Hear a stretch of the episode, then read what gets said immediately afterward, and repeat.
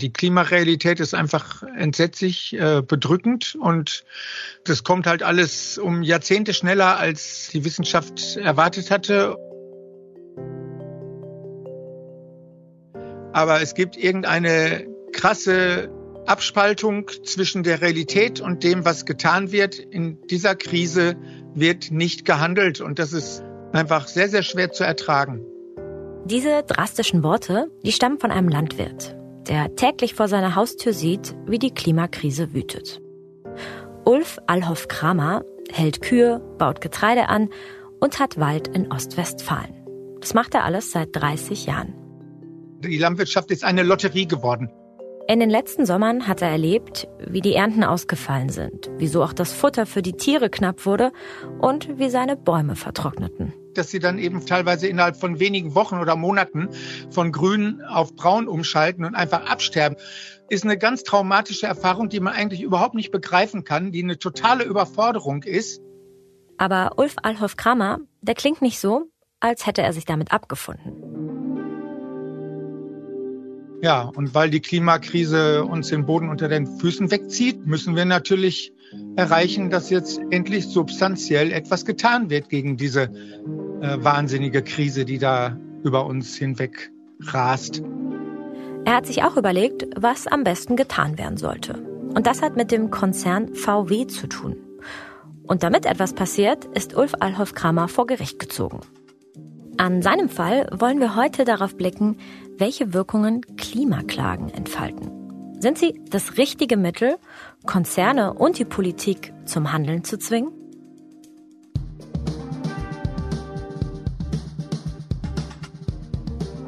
Ihr hört den Klimabericht, den Spiegel-Podcast über die Zukunft des Planeten. Ich bin Regina Steffens und in diesem Podcast wollen wir jede Woche Menschen treffen, die etwas gegen die Klimakrise tun. Und das, was sie tun, das wollen wir auch einordnen.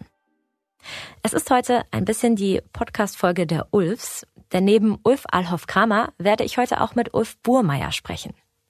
Ja, hallo, ich bin Ulf Burmeier. Ich bin von der Ausbildung her Jurist, ähm, war viele Jahre als Richter in Berlin tätig, bin zurzeit aber beurlaubt ähm, für meine Tätigkeit als Vorsitzender der Gesellschaft für Freiheitsrechte und außerdem ähm, betreibe ich mit meinem Kollegen Philipp Banse zusammen einen Podcast, äh, Die Lage der Nation. Wer Podcasts hört, dem ist die Lage der Nation bestimmt schon mal begegnet. Ulf Burmeier kennt sich besonders durch seine Arbeit bei der Gesellschaft für Freiheitsrechte mit Klagen und auch strategischen Klagen aus. Die Kurz GFF hat unter anderem gegen den Freistaat Bayern geklagt, um die Pressefreiheit zu sichern. Nun werden Klagen vor Gericht auch in der Klimakrise als Instrument genutzt und auf die wollen wir heute eingehen. Wir bleiben aber noch kurz bei dem anderen Ulf, nämlich dem Landwirt Ulf Alholf Kramer. Der ist nämlich sehr wütend, vor allem auf einen Konzern aus der Autoindustrie. VW und andere Industrien, die machen sich Gedanken um Quartalszahlen oder um Jahreszahlen. wenn ein Jahr mal ein Prozent weniger Ertrag brachte als das letzte, dann haben die ein Problem. Das ist lächerlich. Wir haben für zwei Generationen keine Erträge mehr aus dem Wald. Der Autobauer Volkswagen gehört mit zu den größten CO2-Emittenten in Deutschland. Durch das, was er eben seit Jahrzehnten herstellt. Benziner und Dieselautos.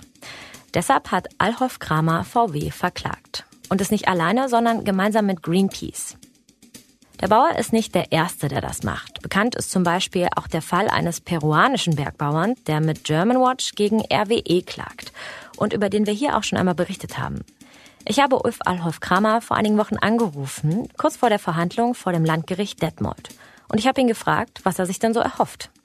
Natürlich, dass unsere äh, notwendigen Forderungen anerkannt werden vom Gericht und VW eben auferlegt wird, 2030 weltweit in ihren Fabriken keine Autos mit Verbrennermotor mehr zu bauen. Nur kurz nach der Verhandlung, da klang er dann so. Also, wie ist es ausgegangen? Eigentlich die größte Überraschung war, dass der Richter die Sache so unfassbar kurz gemacht hat. Also das, das war eigentlich die Hauptüberraschung. Und äh, die Art der Abweisung war halt ein bisschen verstörend, weil sie wirklich nur eine Minute gedauert hat. Er hat ein paar äh, juristische Sachen vorgelesen, weshalb er meint, dass die Klage abzuweisen wäre. Alhoff Kramer und Greenpeace haben also vor dem Landgericht Detmold verloren. Dass die beiden wirklich gedacht haben, einen Weltkonzern wie VW dazu zu bekommen, aufzuhören, Verbrennermotoren zu bauen, Und das auch noch fünf Jahre bevor die ganze EU damit aufhören soll? Unwahrscheinlich. Also, warum dann die Klage? Das frage ich Ulf Burmeier. Warum war er schon vor dem Urteil eigentlich zum Scheitern verurteilt? Also das finde ich vielleicht ein bisschen zugespitzt. Ich bin da gar nicht so hundertprozentig sicher, ob das von vornherein klar war, dass er diesen Fall verlieren würde. Ähm, und mir persönlich liegt jetzt auch die Entscheidung des Landgerichts nicht vor. Deswegen will ich jetzt auch nicht zu sehr juristisch spekulieren, worauf das zurückgehen könnte. Ähm, einer der Gründe könnte natürlich sein, dass äh, der Volkswagen-Konzern zwar viele Millionen Autos mit Verbrennermotor baut, die aber ja nur zu einem winzig kleinen Teil selber fährt. Das heißt, es gibt immer noch andere Menschen, die in diese Autos steigen, diese Autos mit Benzin oder Diesel tanken und dann quasi das CO2 unmittelbar emittieren. Das heißt also, da gibt es zwischen dem VW-Konzern auf der einen Seite und dem Klimawandel auf der anderen Seite ähm, noch Menschen, die, mm, die selber tätig werden. Und das ist so schön, dass äh, das Eigenverantwortliche dazwischen treten Dritter, ja, im Juristinnendeutsch. Und es könnte sein, dass das Landgericht sich auf diese äh, auf diese fehlende Unmittelbarkeit ähm, gestützt hat. Bis zu diesem Punkt, also ob VW wirklich unmittelbar Ulf Alhoff Kramer schadet, soweit kam das Gericht in seiner Begründung nicht mal. Das Gericht hat argumentiert, Alhoff Kramer kann nicht vorschreiben, wie VW seine Emissionen zu reduzieren hätte. Und der Landwirt könnte nicht nachweisen, wie er in Zukunft vom Klimawandel krasser und stärker betroffen wäre als alle anderen. Daher Klage unbegründet. Alhoff Kramer will jetzt in die nächste Instanz ziehen, vor das OLG Hamm. Und das auch wieder nicht alleine. Jetzt hat er aber erstmal verloren. Ähm, er ist aber trotzdem noch voller Hoffnung.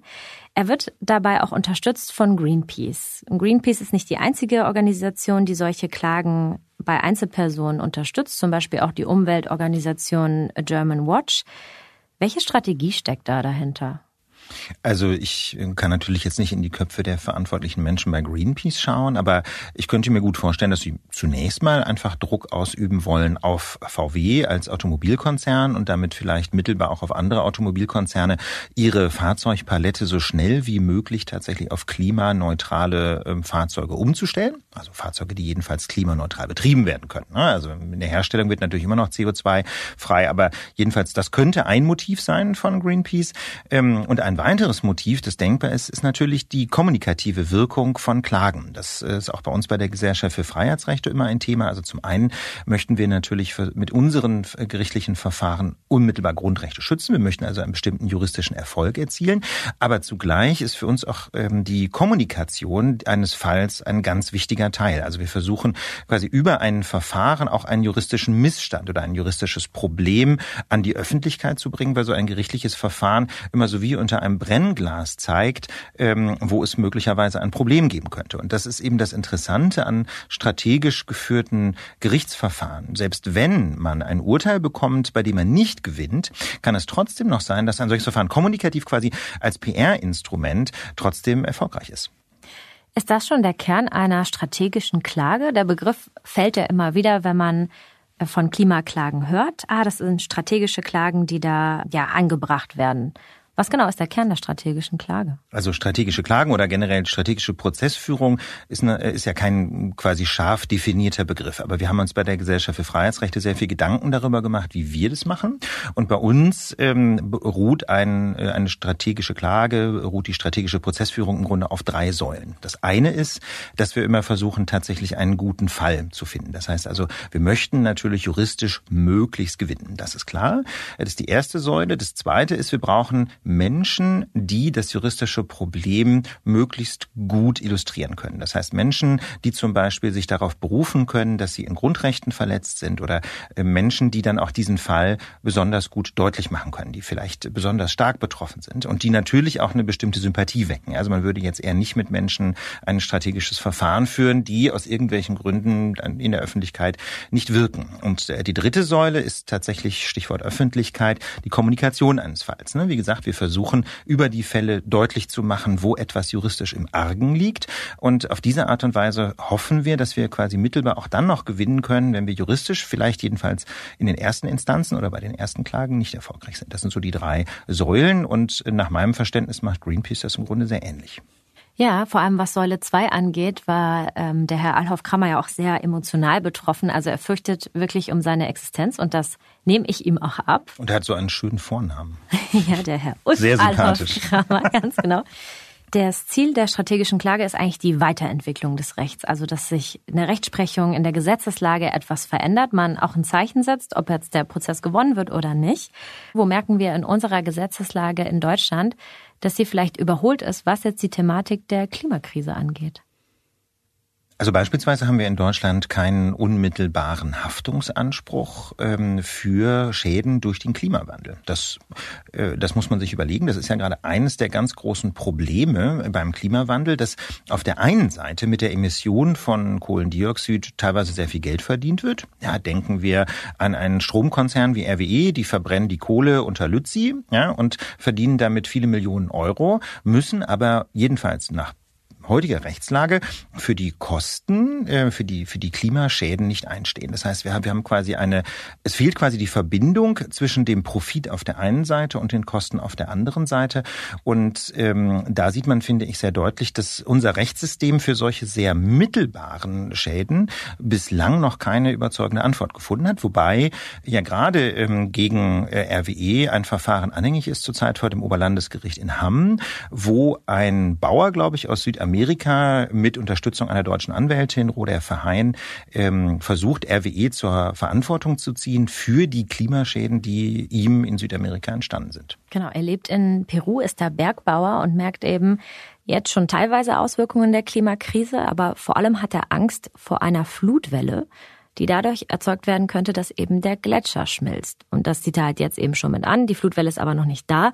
Es geht also sowas wie um einen hypothetischen Schaden.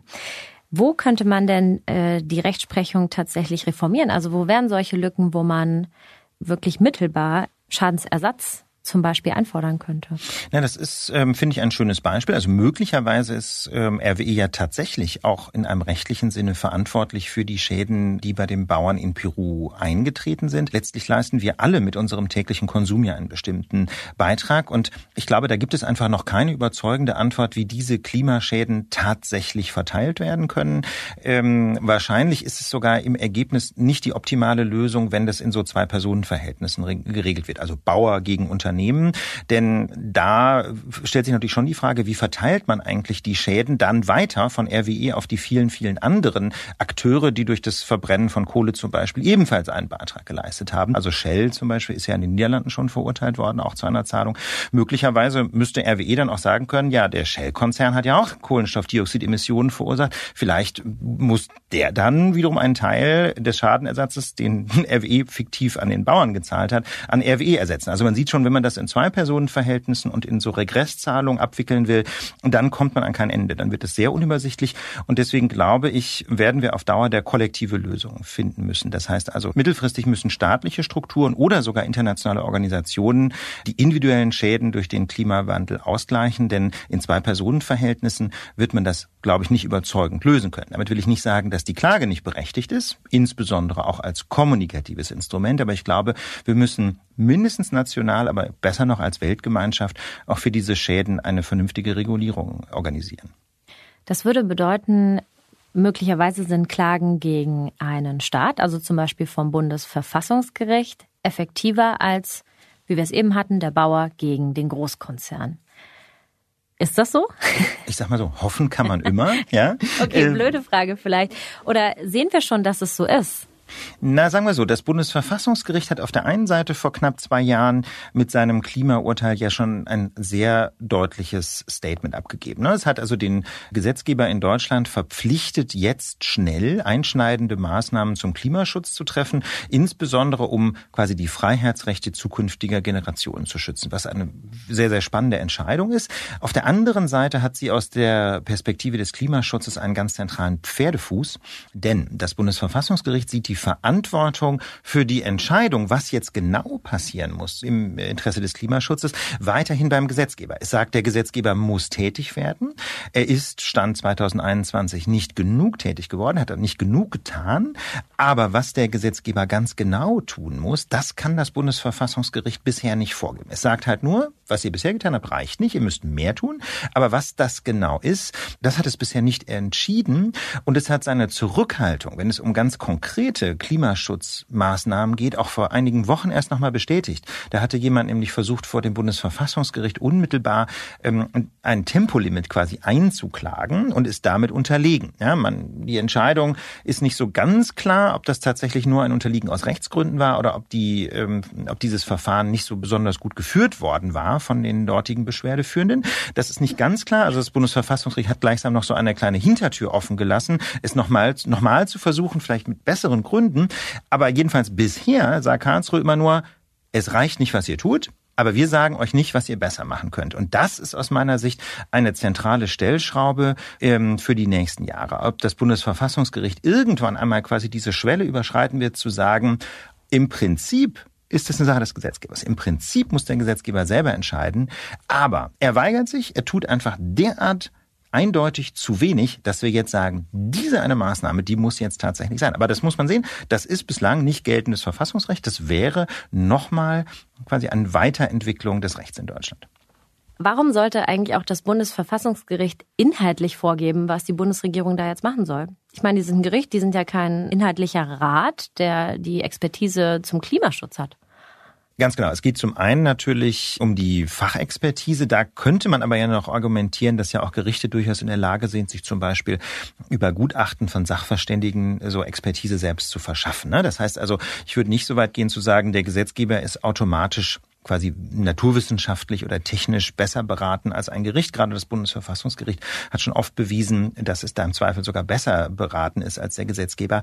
Ich glaube, der zentrale Punkt ist, dass in einer Demokratie einfach der Gesetzgeber besser legitimiert ist. Ne, das Bundesverfassungsgericht wird zwar auch mittelbar äh, vom Bundestag und Bundesrat gewählt, aber der Bundestag ist einfach als das direkt gewählte Repräsentationsorgan der Menschen in Deutschland zunächst mal berufen, genauso wie die Landesparlamente, sich um den Klimaschutz zu kümmern. Insofern finde ich die Zurückhaltung des Bundesverfassungsgerichts bei, bei der Anordnung konkreter Maßnahmen auch genau richtig. Also es ist vernünftig, dass das Bundesverfassungsgericht zunächst mal nur sagt, Gesetzgeber, du musst was tun und du musst selber entscheiden, was das dann ist. Auf der anderen Seite beobachten wir natürlich eine jedenfalls rechtlich wie äh, umweltpolitisch höchst problematische Zurückhaltung des Gesetzgebers. Wir haben in Deutschland immer noch kein Tempolimit zum Beispiel. Wir haben eklatante Überschreitungen des CO2-Budgets gerade im Verkehrssektor, aber auch im Bereich Bauen und Wohnen zum Beispiel, im Bereich Energieerzeugung. Und äh, das bedeutet, der Gesetzgeber macht seine Hausaufgaben nicht. Ne? Und da stellt sich aus meiner Sicht schon die Frage, ob diese Zurückhaltung dieses, des Bundesverfassungsgerichts sich auf Dauer halten lässt, wenn der Gesetzgeber schlicht und ergreifend sich weigert. Und da könnte, wie soll ich sagen, so ein wohldosiertes Einschreiten des Bundesverfassungsgerichts möglicherweise auch pädagogische Wirkung haben. Ne? Also jetzt mal zynisch formuliert, könnten natürlich auch Menschen im Bundestag, die vielleicht nicht so wahnsinnig viel Wert auf Klimawandel legen, sagen, ja, das Bundesverfassungsgericht sagt, wir sollen das tun, aber was ist denn, wenn wir es nicht tun? Genau, was ist denn, wenn man äh, gerügt wird, die Hausaufgaben nicht ordentlich gemacht zu haben, wie 2021? Das Urteil war, die Bundesregierung muss das Klimaschutzgesetz nachbessern, also Ermahnung, Hausaufgaben nicht gemacht. Genau. Hausaufgaben jetzt machen. Was Tja. passiert jetzt? Gibt es da Ärger? Gibt es da das, Strafen? Das ist genau das Problem. Es gibt natürlich keine Strafen, sondern äh, das Klimaschutzgesetz ist dann ja sogar nachgeschärft worden, sogar noch von der äh, letzten großen Koalition. Da sind zum Beispiel diese Sektorziele äh, eingeführt und oder nachgeschärft worden. Und ähm, ja, was passiert, wenn aber zum Beispiel das Verkehrsministerium seine Sektorziele, also quasi sein CO2-Budget krass überschreitet?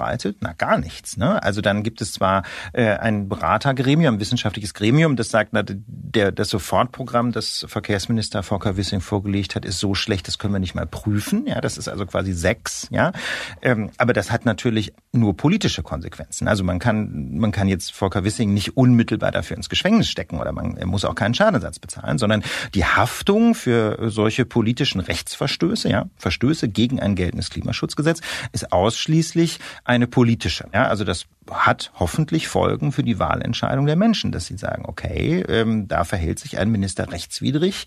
Wollen wir das? Ne? Ist das, ist, möchten wir, dass ein Minister das Recht bricht? Finden wir das gut? Und also aus einer juristischen Perspektive oder aus einer rechtsstaatlichen Perspektive ist das nicht gut. Also entweder muss sich der Minister an das Recht halten oder äh, man müsste möglicherweise das Klimaschutzgesetz ändern. Aber das wiederum geht ja nicht, weil das Bundesverfassungsgericht gerade den Bund verpflichtet hat, entsprechend äh, engagiert das Klima zu schützen. Das hört sich nicht sehr hoffnungsgebend an, sondern eher nach einer kleinen Sackgasse. Wir haben jetzt darüber gesprochen, dass man strategische Klagen in Zivilrechtsprozessen anführen kann oder gegen den Staat klagt. Gibt es da noch andere Möglichkeiten? Na, möglicherweise hm, haben diese beiden hm, Alternativen ja sogar eine gewisse Verbindung. Also wir haben ja gerade so über die Zurückhaltung des Bundesverfassungsgerichts gesprochen, die ja im Grundsatz vielleicht auch ganz richtig ist. Vielleicht aber wird ja so eine Entscheidung wie jetzt in dem Fall äh, des Biobauern auch in Karlsruhe mit Interesse gelesen. Also möglicherweise entsteht ja nicht nur durch das Verhalten beispielsweise von Verkehrsminister Wissing, sondern auch durch Gerichtsentscheidungen, wie im Fall des Biobauern in Karlsruhe, der Eindruck, es reicht eben einfach nicht, wenn wir nur sagen, das reicht nicht, sondern möglicherweise entsteht da auch in Karlsruhe der Eindruck, okay, möglicherweise müssen wir das Recht doch nachschärfen. Vielleicht müssen wir hier strengere Vorgaben machen, denn bislang laufen die Anforderungen des Grundgesetzes, was den Klimaschutz angeht, leer. Ne? Das heißt also, die Freiheiten zukünftiger Generationen werden von der jetzt gerade politisch verantwortlichen Generation nicht ausreichend geschützt. Also wenn das Bundesverfassungsgericht seine eigene Entscheidung von 2021 ernst nimmt, dann müsste es eigentlich doch sehr genau darüber nachdenken, was jetzt als nächstes kommt. Also wäre die Folge daraus, das Bundesverfassungsgericht überlegt sich wegweisende Verschärfungen, die dann Landesgerichte, wie zum Beispiel das Landgericht Detmold, wo unser Herr Ulf Alhoff Kramer geklagt hat, dann anwendet und ja möglicherweise mehr eine, also eine Entscheidung zu seinen Gunsten vielleicht fällt. Also möglicherweise, ich könnte mir aber eher vorstellen, dass das Bundesverfassungsgericht konkretere Vorgaben macht tatsächlich für politische Entscheidungen. Ich bin etwas skeptisch, ob es tatsächlich so weit gehen würde zu sagen, es muss quasi ein strenges Haftungsregime eingeführt werden, das dann jetzt tatsächlich im Fall VW äh, wird von einem Bauern verklagt dazu führt, dass Schadenersatz gefordert werden kann oder dass ein Verhalten von VW gefordert werden kann. Ich glaube, die Stellschraube ist eher ähm, dass Karlsruhe engere Vorgaben für die Bundespolitik und die Landespolitik machen könnte. Was wäre dann so ein Beispiel? Wie könnte es aussehen? Es könnte zum Beispiel so aussehen, ähm, dass man, dass man tatsächlich entscheidet, dass bestimmte CO2-Budgets nicht überstritten werden dürfen. Das wäre, das wäre quasi die nächste Stufe. Ne? Das Klimaschutzgesetz ist ja tatsächlich von Karlsruhe nicht in diesen Details vorgegeben worden, aber möglicherweise könnte es da doch nochmal nachschärfen. Oder möglicherweise ähm, könnte es auch quasi so, ein, ich sage jetzt mal so eine Entscheidung auf Vorrat treffen. Zum Beispiel könnte es ähm, den Gesetzgeber verpflichten, entweder ein Tempolimit einzuführen oder eine alternative Maßnahme mit, mit mindestens analoger CO2-Einsparung. So, dass man halt sagt, okay, entweder um jetzt bei Herrn Wissing zu bleiben, entweder äh, im Verkehrsbereich wird bis Ende 2023 ein Plan vorgelegt, der tatsächlich zu einer bestimmten Einsparung führt, oder äh, als Notmaßnahme behält sich das Bundesverfassungsgericht vor, tatsächlich ein Tempolimit einzuführen. Das wäre dann verfassungsrechtlich betrachtet, das muss man sehr, äh, muss man deutlich sagen, schon ein Novum. Auf der anderen Seite kann ich mir auch nicht so richtig vorstellen, dass äh, die VerfassungsrichterInnen in Karlsruhe einfach zuschauen, wenn die Politikentscheidungen, ich will nicht sagen ignoriert, aber doch letztlich leerlaufen lässt. Jetzt hat das Bundesverfassungsgericht, aber es ist noch gar nicht so lange her, ähm, erstmal eine Verfassungsbeschwerde, in der es darum ging, ein Tempolimit einzuführen, abgelehnt. Also was die Thematik angeht, hat man zumindest das Gefühl, okay, das Bundesverfassungsgericht wird sich jetzt so schnell mit dem Tempolimit nicht mehr beschäftigen. Was lernen wir denn eigentlich auch so über die eigenen Ansichten von Richterinnen und Richtern im ganzen Komplex Klimaklagen, also über deren persönliche ja, Meinungen auch oder Haltung zur Klimakrise.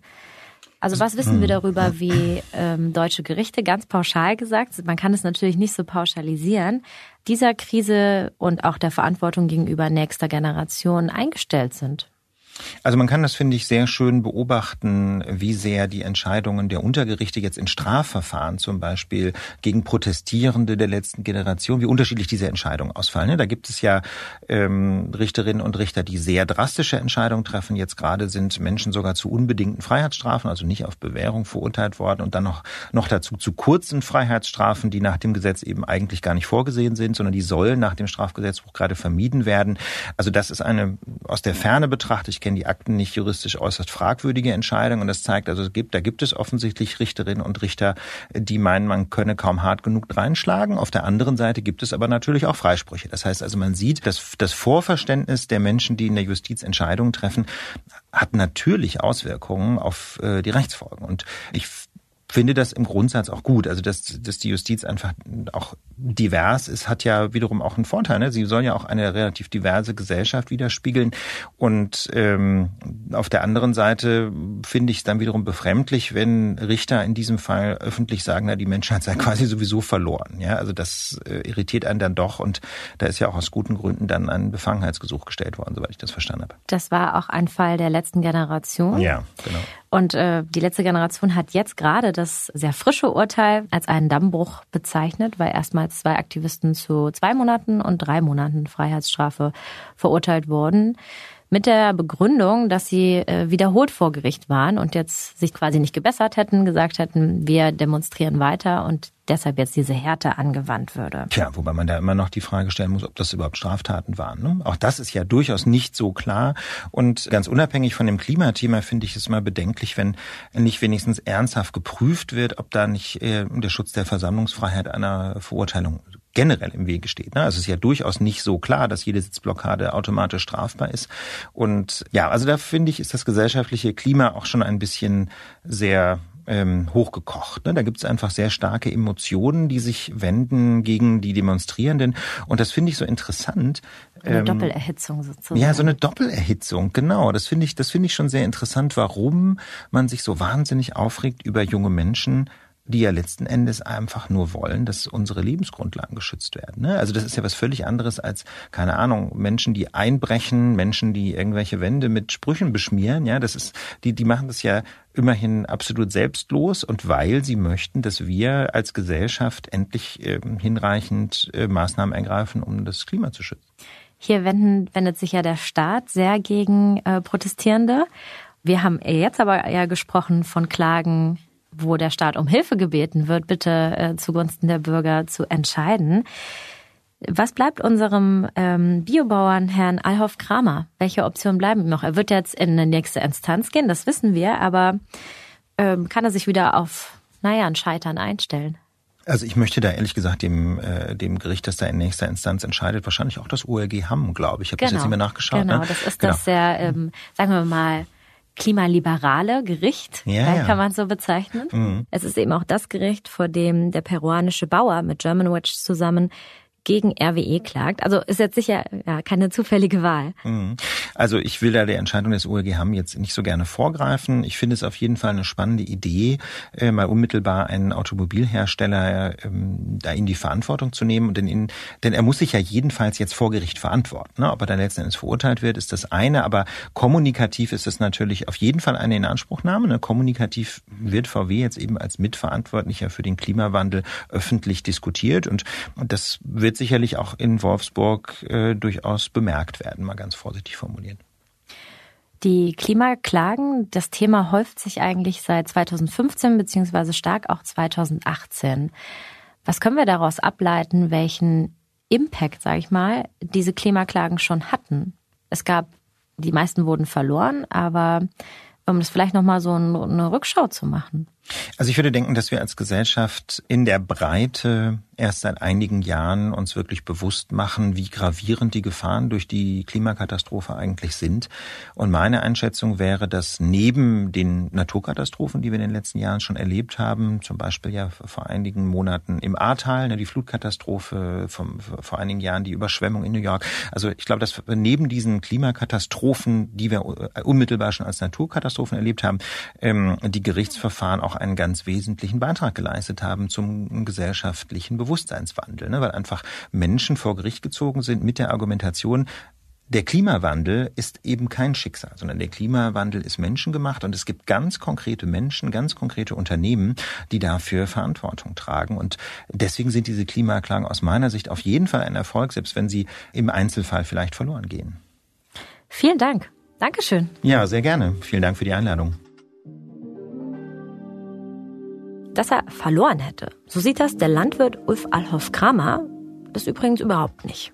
Langer Rede, kurzer Sinn. Im Grunde genommen sind wir froh, dass es jetzt in Detmold zu Ende ist, weil wir einfach äh, erkennen mussten, dass wir mit diesem Richter eh äh, auf keinen grünen Zweig gekommen wären und dass wir natürlich diese Sache durch die Instanzen durchfechten werden. Das heißt, wir werden jetzt ja, nach Hamm zum Oberlandesgericht gehen und wenn wir auch da keinen Erfolg haben, dann geht's halt nach Karlsruhe. Greenpeace wird auch dabei mitgehen. Genauso wie auch bei einem ähnlichen Fall, der im Februar vor dem Landgericht in Braunschweig abgewiesen wurde. Auch da soll es gegen VW in die nächste Instanz gehen. VW hat sich in dem Fall übrigens über einen Sprecher so geäußert. Klimaklagen gegen einzelne, herausgegriffene Unternehmen sind der falsche Weg und im Recht ohne Grundlage. Immerhin, letzte Woche hat der Konzern etwas getan, das Ulf Alhoff Kramer, um es mal ganz vorsichtig zu formulieren, vielleicht nicht ganz schlecht finden könnte. Am Ende des Jahrzehnts will die Automarke VW jetzt 80 Prozent ihres Absatzes in Europa mit E-Autos machen. Bislang waren das Ziel noch 70 Prozent. Wenn ihr nach dieser Folge Lust habt, tiefer in den Fall auch des peruanischen Bergbauers einzusteigen, dann findet ihr in den Shownotes einen Link zu dieser Klimaberichtfolge vom November. In dieser Folge haben meine Kollegen Jelena Berner und Marius Mestermann seine Geschichte erzählt. Bei dieser Folge heute haben mich Jelena Berner und Janis Schakarian unterstützt. Marc Glücks hat die Produktion übernommen. Natürlich sagen wir auch Danke an Ulf Alhoff-Kramer und an Ulf Burmeier. Ich freue mich, wenn ihr nächste Woche wieder zuhört.